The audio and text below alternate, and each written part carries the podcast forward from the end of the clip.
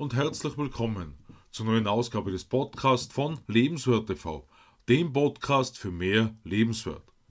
Mein Name ist Stefan Josef und ich freue mich, dass du in meinen Podcast hineinhörst, in dem wir heute über die fünf wichtigsten Auslöser sprechen, dass lieber erst einmal abgewartet wird, anstatt eine Aufgabe direkt anzupacken.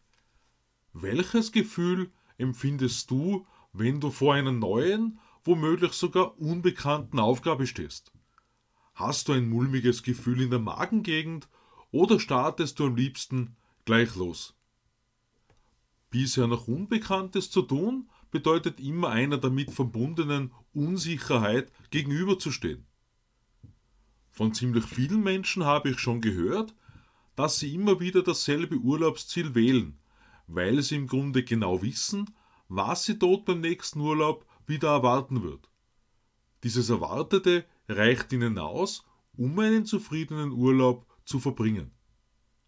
Nun, einerseits mag das Urlaubsdomizil bereits das ultimative Traumdomizil sein. Andererseits bedeutet das aber auch, sich die Chance zu nehmen, viele andere wunderbare Erfahrungen zu machen. Schon klar, die Art und der Ort des Urlaubs hängen natürlich damit zusammen, ob unter anderem kulturelles Interesse vorhanden ist oder einfach nur Sommer, Sonne, Sonnenschein, wie in einem Sommerhit gesungen wird, genossen werden sollen. Bekanntes immer wieder vorzufinden, bedeutet sich innerhalb der Komfortzone zu befinden. Also dort, wo wir uns am wohlsten fühlen, wenn wir hier an schöne Erlebnisse denken. Scott Allen nennt in seinem Buch Do the Hard Things First fünf Bereiche, auf die wir achten sollten, um verallgemeinert gesagt in unserem Leben zurechtzukommen.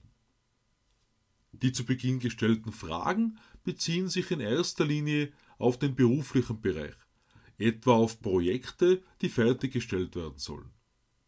Darüber hinaus sollen wir auf unsere privaten Beziehungen achten unser persönliches Wohlbefinden im Auge behalten, mit unseren Finanzen sorgfältig umgehen und unsere persönliche Produktivität im Auge behalten. Das können wir uns beispielsweise so vorstellen. Anstelle langdauernder Treffen am Abend mit Kollegen während der Woche häufiger zu Hause mit der Familie zusammen sein und eventuell gewohnte Biere gegen ein gemütliches Glas Wein eintauschen wenn überhaupt, Alkohol in Frage kommt. Das fördert zum einen die Beziehung zur Familie und trägt durch mögliche andere Ess- und Trinkgewohnheiten ebenso zur Gesundheit bei. Zu den Finanzen lässt sich sagen, dass neben einer generellen Übersicht über die Ausgaben der Gegenwarts- und der Zukunftskonsum, Urlaub, Pension gut bedacht sein. Was die Produktivität betrifft, gehört hierzu beispielsweise eine gewisse Ordnungshaltung unseres Büros, damit wir nicht in Aktenbergen untergehen. Scott Allen definiert in Do the Hard Things First fünf Ängste, die zur Aufschieberitis führen, über die wir nun an dieser Stelle sprechen. An erster Stelle steht die Angst, sich für eine Aufgabe voll und ganz hinzugeben, weil die Zeit nicht ausreichen könnte. Zweifel spielen hier ebenso hinein. Wie zuvor schon angesprochen, suchen wir uns lieber Aktivitäten aus, bei denen wir Bekanntem wieder begegnen. Die Angst vor dem Unbekannten ist die zweite Angst, die zu einem Verschieben von Aufgaben führt. Das Verlassen der Komfortzone, auf die ich auch bereits Bezug genommen habe, nennt der Autor als dritte Angst. Als vierte Angst kommt er auf die Angst zu sprechen, überhaupt eine Entscheidung zu treffen. Zur Entscheidung, Verpflichtung, Vertrauen habe ich zu Beginn des letzten Jahres eine dreiteilige Beitragsserie veröffentlicht. Als fünfte Angst scheint die Angst vor negativem Feedback auf. Von anderen Menschen Kritik einstecken zu müssen, ist sehr unangenehm, wie alle sagen. Was das Feedback betrifft, kommt hinzu, dass ohnehin immer mehr auf weniger Gutes oder Falschgemachtes fokussiert wird, wie mir meine Erfahrung bereits wiederholt gezeigt hat.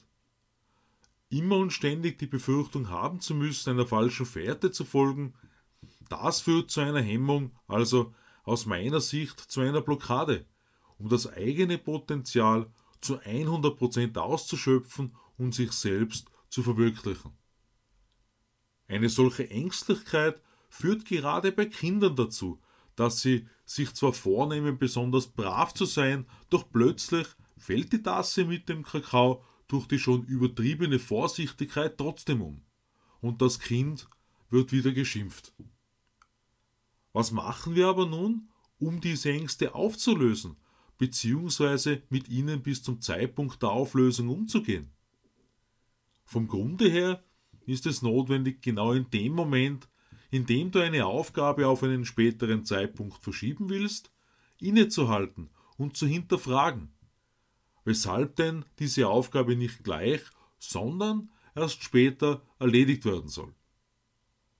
Das Bewusstwerden der eigenen Vermeidungstaktiken sieht auch Scott Allen als eine von drei Strategien, um die Aufschieberitis in den Griff zu bekommen. Wenn er in weiterer Folge schreibt, dass wir alle selbst entscheiden, wer uns kritisieren darf, spricht er mir vollkommen aus der Seele. Denn, so wie ich das sehe, ist niemand auf der Welt über alles erhaben und wer kritisiert, sollte sich Gedanken darüber machen, ob das eigene Ergebnis wohl besser gewesen wäre.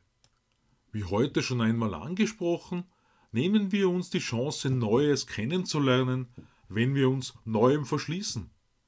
Das bedeutet folglich, dass wir uns mit jeder Vermeidung, jedem Verzögern und Aufschieben, vielleicht erledigt sich unsere Aufgabe ja von selbst, die Chance nehmen, dass wir lernen, unseren Horizont erweitern und schließlich daran wachsen. Wenn wir lernen, wachsen wir. Wenn wir aufhören zu lernen, welken wir. Zum Thema Welken habe ich bereits im August 2017 ein Video auf Lebenswert TV veröffentlicht. Nächste Woche sprechen wir genauer über die Umsetzung, um als zu herausfordernd empfundene Aufgaben gleich anzupacken. Ich freue mich auf den Abo meines Podcasts und lade dich ein, am Sonntag auf Lebenswert TV in mein neues Video hineinzuschauen. Ich wünsche dir eine aktive Zeit. Alles Liebe, Stefan Josef.